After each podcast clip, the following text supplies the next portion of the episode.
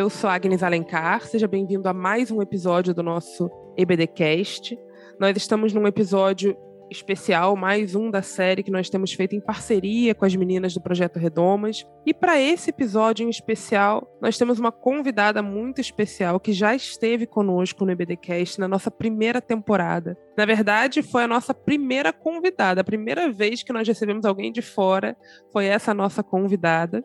E nós temos o prazer de recebê-la novamente dois anos depois para conversar com a gente hoje sobre esperança. Então, queria dar as boas-vindas à pastora Ódia Barros e agradecer mais uma vez por estar aqui conosco. Eu que agradeço a oportunidade de entrar nessa roda de conversa né, com grupos que eu ah, já tenho participado e acompanhado a proposta é, desse trabalho e agradeço super de coração mesmo de poder contribuir nessa série que eu estou achando fantástica e que me alegro de me juntar a tanta conversa necessária e importante que essa série tem promovido. Nós estamos muito felizes, sobretudo porque hoje vamos falar de esperança e falar sobre esperança é algo que a gente está precisando. Não tem sido dias fáceis, né? Para cada um de nós, cada um está sentindo de uma forma diferente. Então, eu não sei como é que você que está nos ouvindo está sentindo, eu não sei como a pastora Ódia está sentindo. Ela não é daqui do Rio de Janeiro, de onde eu estou falando, então ela está vivendo uma outra realidade lá em Maceió. Mas cada um de nós tem vivido esses dias do pré-segundo turno com uma certa ansiedade, uma certa agonia e às vezes um certo desespero.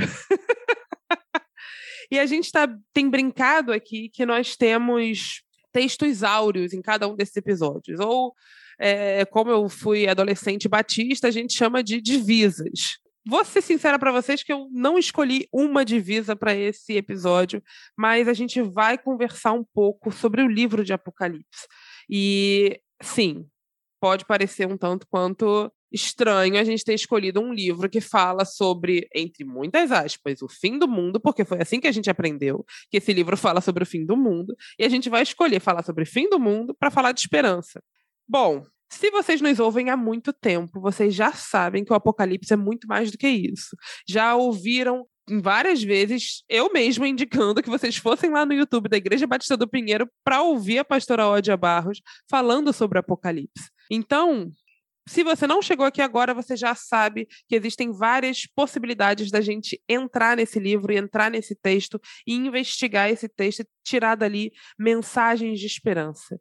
Em especial na nossa última conversa sobre autoridade, eu falei um pouco sobre como esse livro traz para a gente uma visão de uma crítica às autoridades também, de entender que, por vezes, uma autoridade não é necessariamente colocada por Deus, como Paulo tinha colocado lá em Romanos, em Coríntios. Então, o livro de Apocalipse ele é um livro muito rico, que traz para a gente muita coisa e que é muito mais do que um livro sobre o fim do mundo. Porém, uma história, uma anedota, minha avó conta, quando ela era menina, ela ainda morava em Alagoas, e ela ouviu dizer que você tinha que ler o livro do Apocalipse para ir para o céu.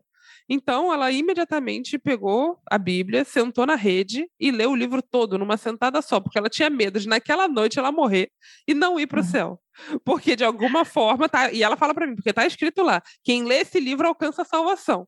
E aí pronto, ela me conta várias e várias vezes isso com muito orgulho de ter lido esse livro para alcançar a salvação. Então, de alguma forma, quando a gente se depara com esse texto, essa carta, a gente, ou talvez a gente pudesse dizer essas cartas, a gente já está diante de um grande imaginário.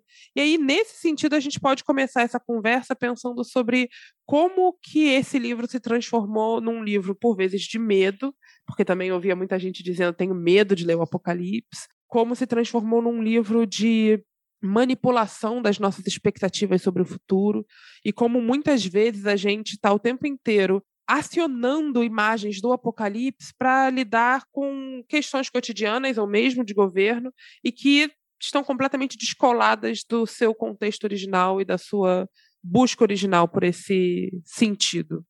Ah, sempre retorno ao texto do Apocalipse, ao último trabalho que eu fiz, que você mencionou, foi no início mesmo da pandemia, ah, foi o texto que realmente trouxe para nossa comunidade de fé uma possibilidade de, diante das, do cenário de, de crise, de medo, de pavor, nos orientarmos a partir é, da leitura, da releitura do livro do Apocalipse como uma chave de esperança.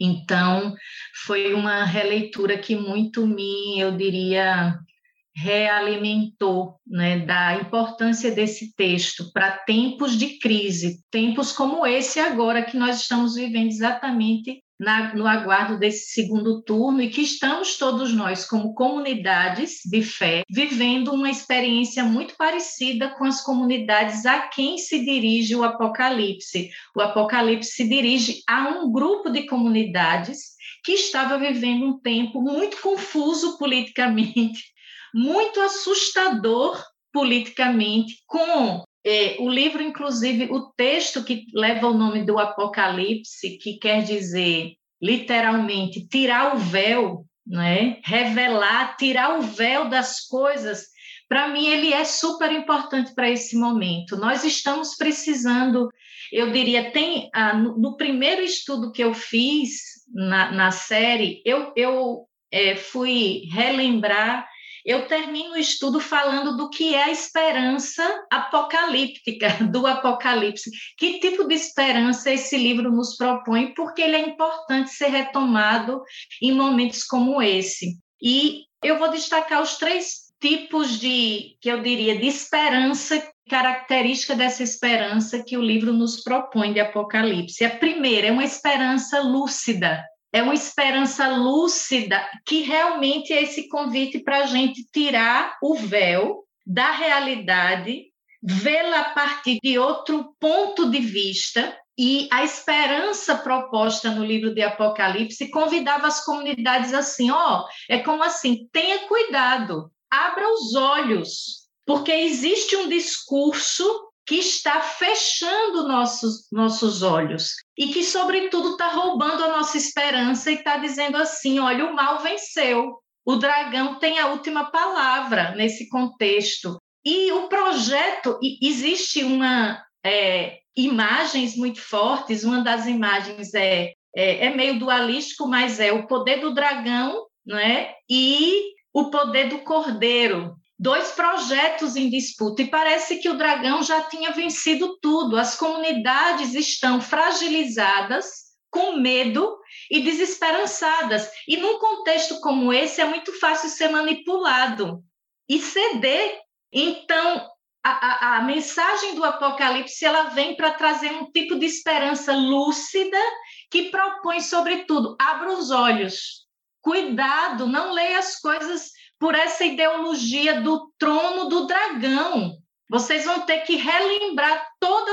Aí é onde aparece toda a imagem de Jesus como cordeiro, vítima do poder do dragão. Jesus aparece como a primeira vítima que enfrenta a morte, a violência, mas que não morreu, está vivo. E isso era dizendo assim: olhe, resistam também. Então, é uma esperança resistente, é uma esperança que abre os olhos. E Agnes é uma, é uma esperança que é um, uma das repetições que eu gosto mais, sobretudo nas sete cartas, é quem tem ouvidos, ouça.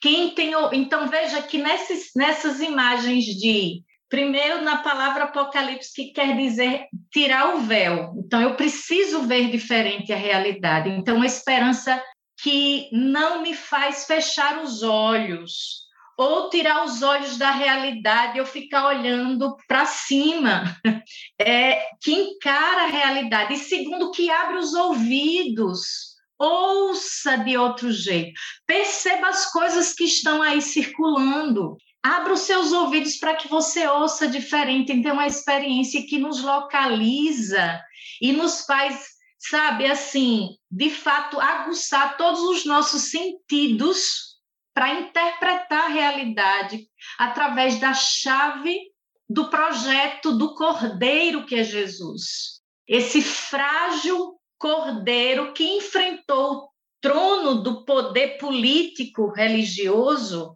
né, não cedendo a ele. Então, para mim, essa é uma chave importante para falar que tipo de esperança o, o Apocalipse nos comunica. A outra característica que eu destaquei é que a esperança do Apocalipse, ela nos convida a nos mantermos firmes na certeza de que, apesar de aparentemente o dragão já ter vencido, a palavra final da história está com o cordeiro e não com o dragão, que é esse símbolo que atrai, sabe? Que que é mais fácil ceder ao projeto do dragão. Ele é muito mais atraente, ele oferece um caminho muito mais fácil. E eu imagino, Agnes, que assim como as comunidades, essa mensagem não viria se as comunidades não estivessem sendo seduzidas. Na época do Apocalipse, já pelo projeto do poder político romano, muitas, muitas das, das comunidades judaicas e das comunidades cristãs estavam começando a ceder. Claro, a pressão era grande, o medo era grande, por isso que a, a mensagem de esperança do Apocalipse vem dizendo cuidado. E outra frase que é muito presente no final de cada carta é: a comunidade que vai vencer, e aí há uma reelaboração do sentido da vitória. É, aqueles que vencerem serão aqueles que se permanecerem resistentes e fiéis ao projeto do Cordeiro. Então, eu acho que essa esperança que nos faz olhar para além daquilo que nos, sabe, que de primeira vista você enxerga como se não houvesse outro caminho. E que a, a mensagem de esperança é: olha, no final da história, o dragão não tem a última do poder, né, do poder dominador, autoritário, simbolizado nesse dragão de grande força que impressiona.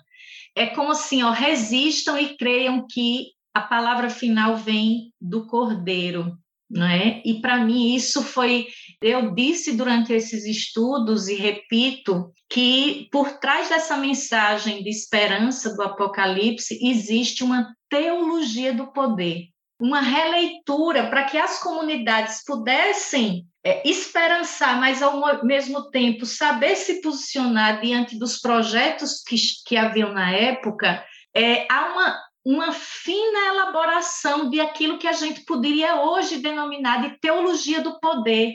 E aí, quando você diz, Agnes, por que esse texto foi tão mal interpretado, e é sempre, e se transformou numa leitura do terror, do medo, justamente para que a gente não acessasse a grandeza desse, desse texto, no sentido de nos iluminar como comunidades hoje e fazer a gente, eu diria até, discernir bem e mal, discernir projetos de vida e projetos de morte e discernir politicamente. E aqui falando política na sua palavra, no seu sentido mais amplo, porque tudo é político no mundo.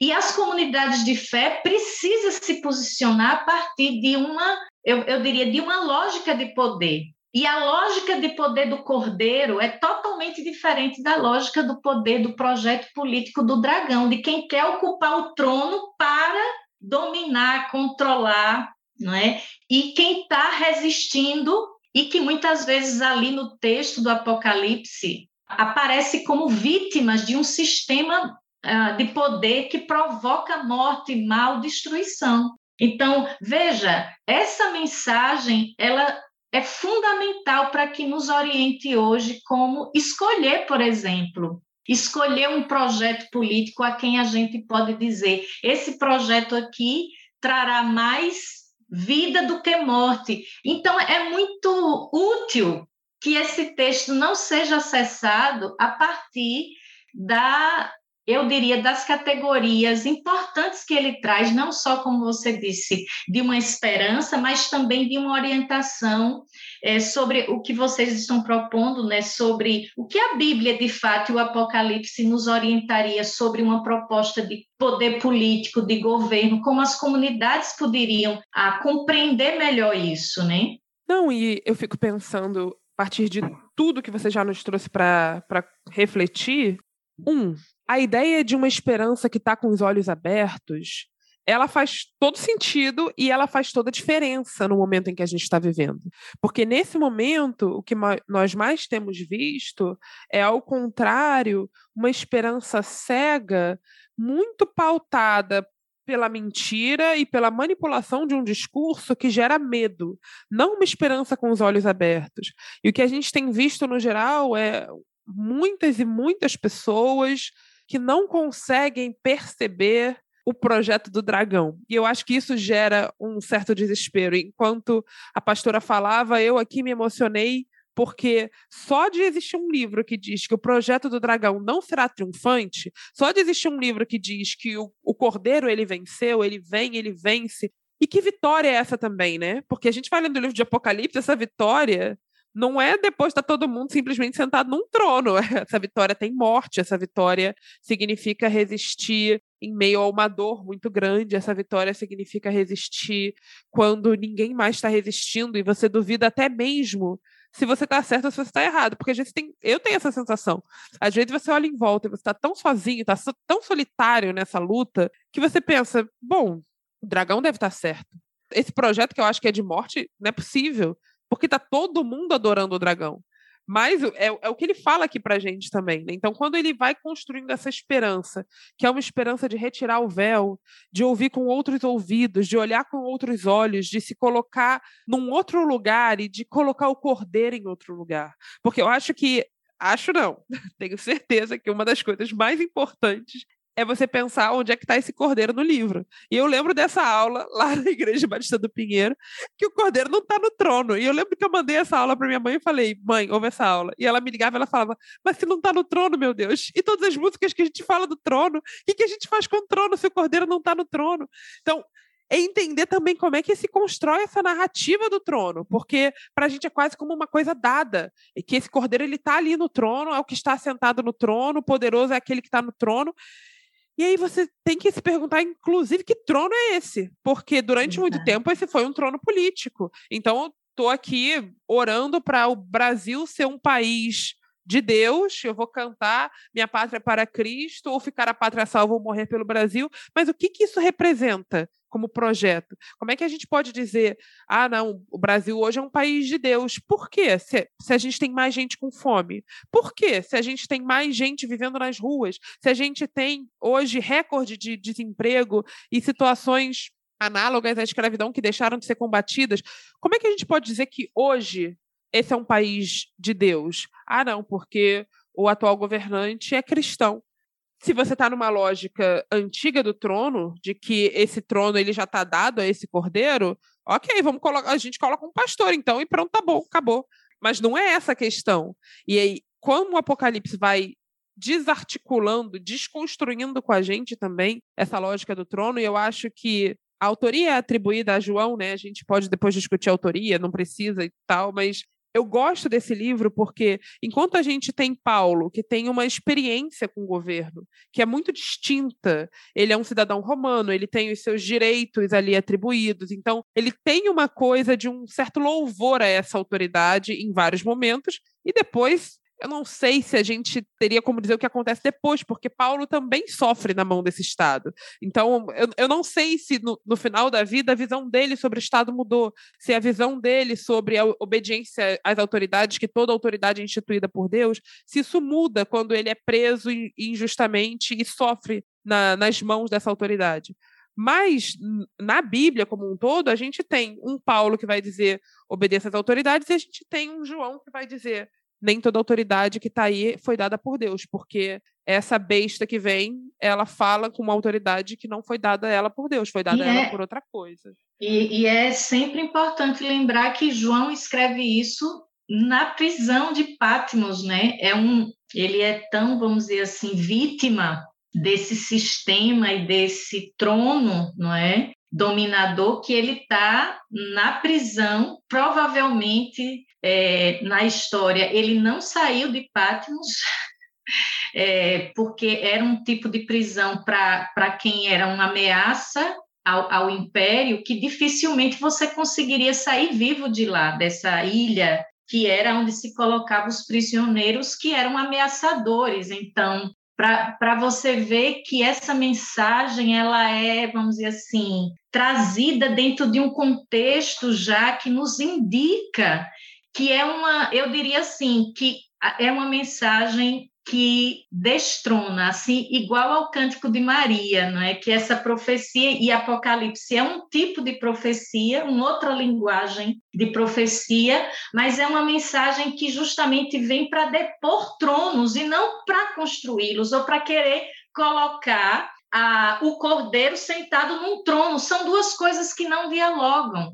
E a, a mensagem do Apocalipse, na linha da, da profecia bíblica, e na profecia de Maria de Nazaré, que representava um grupo profético chamado os pobres de Deus, anuncia um messianismo, né? Que aí tem também umas disputas de quem é o Salvador, quem é que vai vir redimir, e até hoje a gente vive nesse clima. Então sempre espera alguém que venha poderoso num trono desde cima para a trazer o projeto de salvação para os pobres, mas na verdade Apocalipse acompanha toda uma profecia que era de depor tronos e poderosos dos seus tronos.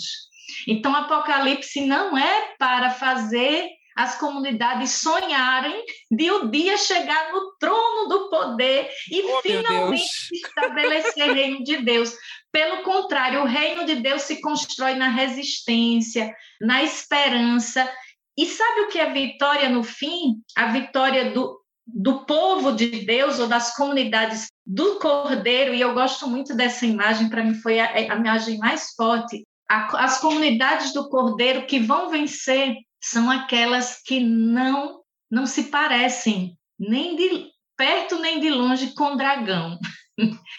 assim, se a gente conseguir não parecer, não ceder, não imitar os dragões ou o dragão, né? Nós venceremos. Eu quero então fechar com o capítulo central desse livro, que é o capítulo 12, aparece um grande dragão que a sua cauda assim quando balança derruba as estrelas do céu que tem sabe assim a forma a imagem construída para dizer é invencível é poderoso e ele está perseguindo uma mulher gemendo de dor de parto pró, próxima a parir e ele quer devorar o que tem dentro dela ele não quer devorar ela ele, tem, ele quer devorar o que ela carrega em si. Essa imagem é a imagem das comunidades. Ou seja, se os cristãos hoje, cristãs, a igreja de Jesus hoje quer um, uma referência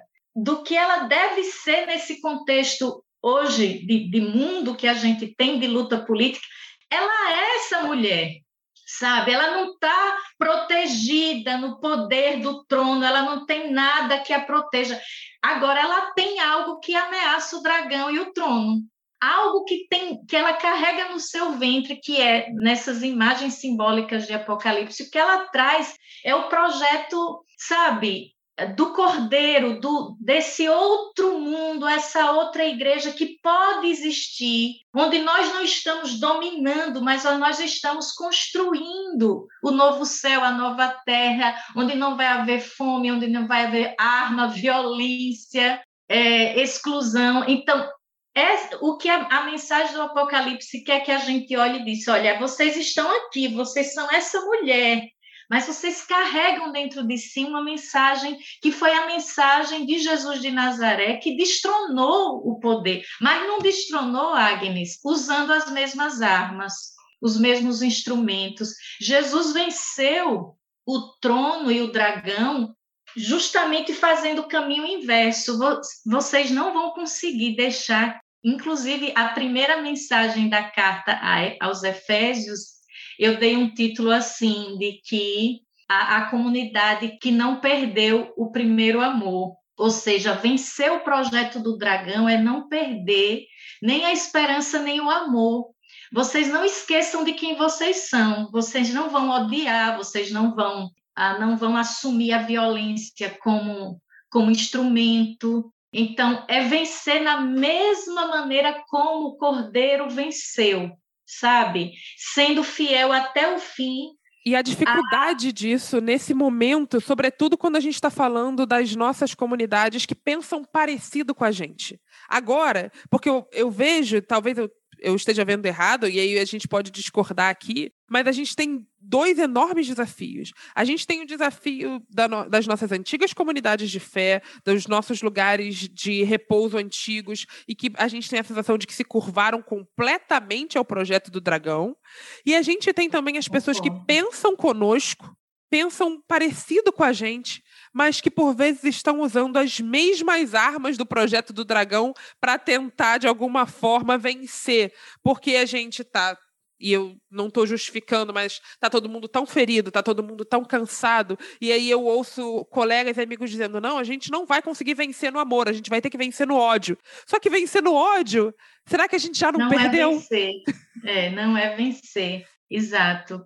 Por isso que eu digo, Agnes, assim, a, a esperança é, proposta pelo Apocalipse é uma esperança muito desafiadora, porque essa esperança, sabe, que está disposta a ocupar esse, essa posição da fragilidade, de até, por exemplo, na lógica do dragão, é, você você aparece como vencido na lógica do dragão. É porque na lógica de Jesus que é do Cordeiro, ele redefine o que é vencer e o que é perder. E por isso que eu, eu, eu, eu lembro que eu dizia nos estudos iniciais do Apocalipse em 2020, é, que eu entendo às vezes porque a, porque a comunidade evangélica tem cedido tanto a esse projeto, porque é difícil você seguir um projeto que não faz um discurso de a gente triunfalista, sabe, de quem vamos aqui nós vamos vencer e ocupar o poder e o trono.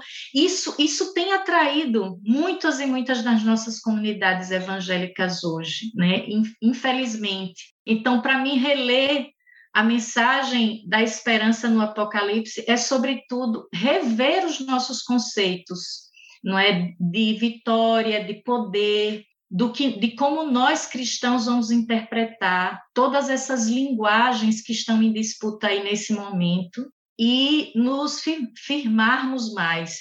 E eu queria dar a última característica da esperança do Apocalipse para mim, que ela ela faz algo também muito importante. É, ela nos coloca como como eu diria, protagonistas no final. A trama dessa luta é, entre o dragão e o cordeiro já está definida. O, o cordeiro já venceu.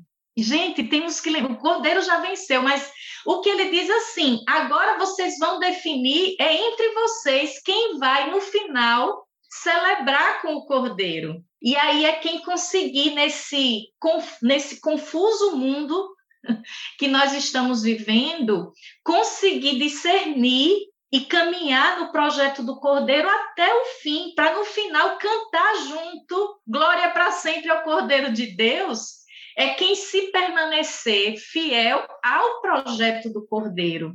Então, é, eu acho isso muito, muito interessante porque não coloca tudo nas mãos de Deus, porque também não, não é uma esperança que você cruza os braços e diz assim, deixa Deus. É, eu conversando com, com uma moça aqui ah, que de vez em quando passa aqui em casa para fazer alguns serviços, e ela disse assim: eu nem vou votar, eu só vou orar porque Deus no final é, é o que ele definir, é a vontade de Deus que vai se cumprir.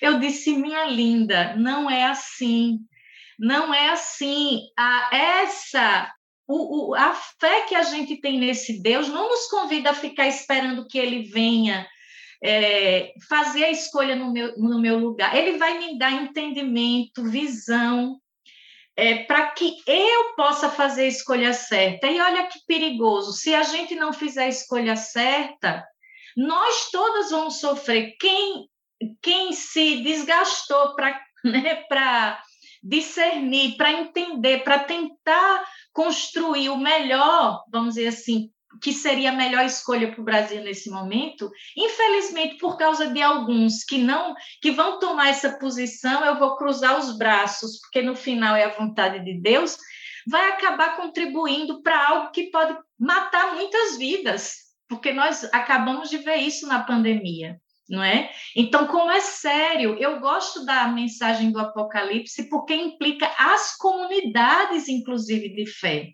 Todo esse esforço da mensagem de Apocalipse era para dizer assim: saibam se posicionar nesse mundo. Eu vou dar aqui as chaves para que vocês saibam fazer as escolhas e nos implica nessa luta que é histórica e é cósmica entre o dragão e o cordeiro, vocês têm papel importante na, na partir da posição de vocês. Então, é, eu, eu penso que essa, essas chaves nos ajudam a entender que tipo de esperança nos propõe o Apocalipse. E, finalmente, Agnes, eu quero dizer que é um texto não de medo, mas de esperança, uma esperança de olhos abertos, de ouvidos abertos, que a gente se implica nessa luta, não é? Que nos abre os olhos para essa lógica de dragão e de, e de cordeiro. Mas é um livro de esperança, sabe? Porque o prólogo desse livro diz assim: Bem-aventurados e bem-aventuradas, felizes aqueles que escutarem as palavras desse livro. Veja, no Apocalipse tem algumas bem-aventuranças, e as pessoas às vezes não entendem porque é um texto muito litúrgico, tem muita música, tem muita celebração e tem muitas bem-aventuranças, bem-aventuradas as comunidades que entenderem. Então, que eu, eu concluo dizendo: bem-aventuradas serão as comunidades de fé que conseguirem é, entenderem, lerem, entenderem as palavras desse livro do Apocalipse, as palavras de esperança, mas, sobretudo, esse tipo de esperança. Por isso que eu acredito e estou, apesar dos cenários atuais, ainda sendo ah, fortalecida e, e alimentada por essa esperança que me convoca, sabe? Que me convoca, que me convoca como parte dessa resposta histórica que as comunidades cristãs são convidadas a dar no Apocalipse, eu estou me sentindo sempre mais convocada, sabe, a estar sendo parte dessa resposta que agora nós temos a dar, né, como igrejas de Jesus e do Cordeiro. Espero que de alguma maneira esses essas conversas aqui nos iluminem, né, para que a gente possa construir essa esperança juntos e juntas. Nossa, com certeza. E nesse processo eu fiquei com o versículo de Apocalipse 21, 5, que coloca na, na boca desse cordeiro: Eu faço nova todas as coisas. E essa talvez seja a, a esperança que a gente pode carregar com a gente. Eu faço nova todas as coisas. E acho que vale também a gente sempre esse discurso do projeto do Cordeiro e do projeto do Dragão, às vezes a gente vê um movimento da igreja e de algumas igrejas interessadas em trazer isso para a superfície.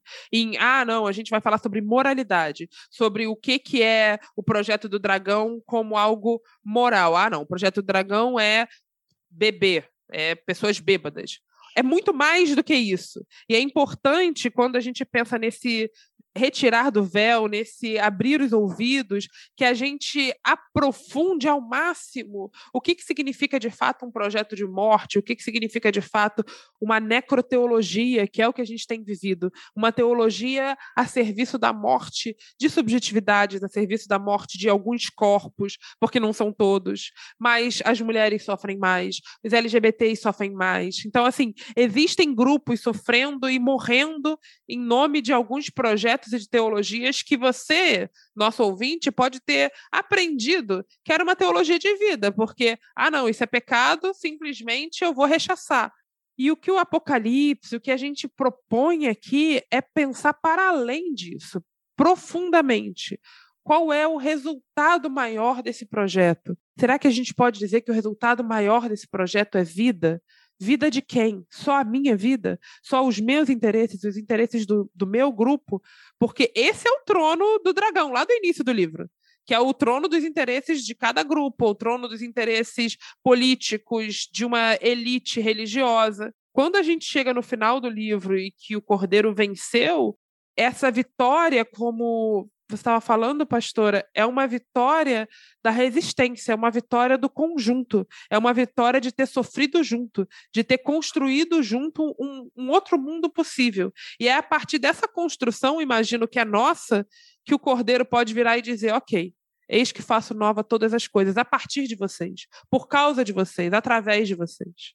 É, e o, a, a chave de, da leitura de Apocalipse é, é que ela vai revelando justamente esses projetos de morte promovido pelo dragão, naquelas imagens que foram lidas isoladamente como assustadoras, mas na verdade é revelando o que esse poder do dragão provoca. Né? Os cavalos da morte, várias cores, e vem trazendo aquele abismo, aqui sai uma fumaça. Eu, eu amo ler essas leituras, assim, essas imagens, porque elas são muito reveladoras. E, e, em vez de a gente ficar imaginando que viria por causa, né, essas construções é, de que isso dizia do que ia vir no futuro, isso era, na verdade, tirando o véu daquilo que estava acontecendo, que aquele poder demoníaco no seu sentido mais profundo, diabólico, que era exercido por aquele poder político daquele momento, estava gerando muita, muita desgraça, morte e destruição. É, você disse, começou falando como eu estava aqui de Maceió. Imagina, eu estou vivendo o maior crime ambiental na, é, no, num espaço de uma cidade urbana da América Latina, por causa da mineração eu estou vivendo esse flagelo, é? além de, dos outros provocados por uma política de morte. Mineração então, predatória, né? Uma mineração exato. predatória então, que tem destruído. Destruído a, a, o chão onde a gente pisa. Cinco bairros aqui de Maceió completamente destruídos por uma política que apoia esse, essa exploração pelo capital econômico apenas e destrói as vidas. Isso é um exemplo, é, Agnes, que eu quero trazer para mostrar que essas pautas morais ela é uma cortina de fumaça para a gente não encarar os reais problemas e o que um governo que não que segue a política do dragão, do poder do dragão, elas provocam mortes assim em grande escala. Os feminicídios estão aí. Enquanto a gente fica falando dos banheiros como algo unissex, criando alguns discursos absurdos, nós não estamos vendo o quanto a, a política de, de armamento né, a favor das armas provocaram as, muito mais morte de mulheres, mais feminicídios, como essa política de passar a boiada tem dizimado as populações indígenas, como essa política a favor da, do poder da mineração tem destruído o ecossistema da nossa que nós precisamos para viver. Então veja, para mim essas pautas, é, essas pautas ditas morais, elas acabam elas co colocam um véu sobre reais questões. Por isso o Apocalipse está tentando tirar. tira esse véu, pelo amor de Deus. Comunidades, tira esse véu e olha para onde vocês têm que olhar, vê o que vocês têm que ver. E aí eu acho que por isso que a, a esperança que o Apocalipse nos propõe é essa esperança que tira o véu e que escuta o que de fato o Espírito do Cordeiro quer nos falar como igreja. Amém. E o Espírito do Cordeiro que já venceu. Eu acho que se a gente pudesse encerrar esse episódio com uma das coisas que a pastora trouxe seria o mal não tem a palavra final. Apesar do momento que a gente está vivendo, apesar da dor que a gente está sentindo, o mal não tem a palavra final. O, o projeto de morte ele não tem a última palavra e nós podemos nos unir ao Cordeiro nessa busca por um outro mundo possível, por um novo céu e uma nova terra. É isso mesmo, Agnes. E, e eu diria assim, uma das, ah, vou chamar da, da maneira esperançosa que eu tenho de viver e seguir o Cordeiro é me inspirando na forma de vencer do, do Cordeiro Jesus, que foi não abro mão do amor, não lanço mão de nenhum projeto de violência. Não quero o trono. Jesus negou, ele não quis ceder a nenhum trono, nem o trono do judaísmo, trono, o lugar religioso, nem o trono político de Roma, ele não se deixou vencer por isso. Então, não há como vencermos e esperançarmos se não for seguindo nessa nesse testemunho do Cordeiro, que é esse testemunho que vence o mal é, na medida que não abre mão do amor, né? não abre mão da construção desse novo a partir daquilo que ele fez, que foi eu não tiro a vida de ninguém, eu dou a minha vida, não é? Então isso mostra que o caminho é, de Jesus para essa orientação de como nós devemos lidar com essas disputas é assim. Eu acho que vence é, é quem não se distancia desse desse projeto, dessa modo de ser e viver e lutar do Cordeiro. Eu não queria, Agnes, me sentir vitoriosa. Para mim, uma parte da vitória é dizer assim: eu não cedi, eu não sou como o dragão, eu não me pareço com o dragão. eu não participo da mesa do dragão, eu não sento no trono do dragão.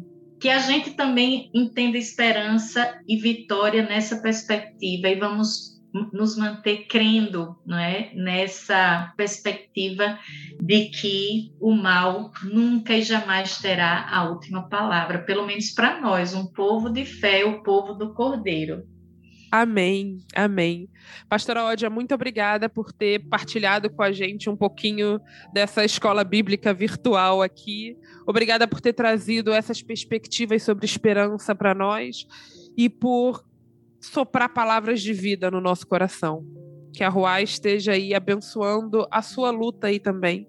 E que a cada dia esse processo de vida mesmo possa se tornar cada vez mais visível. Que essa luta que a gente está lutando possa ganhar rua, ganhar mundo, porque a gente está tão cansado, está tão ferido. É, é bom ver que, de alguma forma, a vida pode vencer. Então, eu te agradeço de maneira pessoal também, por ter soprado palavras de esperança ao meu coração hoje. Eu precisava delas. Amém. Um beijo para vocês, quem nos ouve também, e vamos seguir esperançando no projeto de Jesus, que é o Cordeiro. Amém.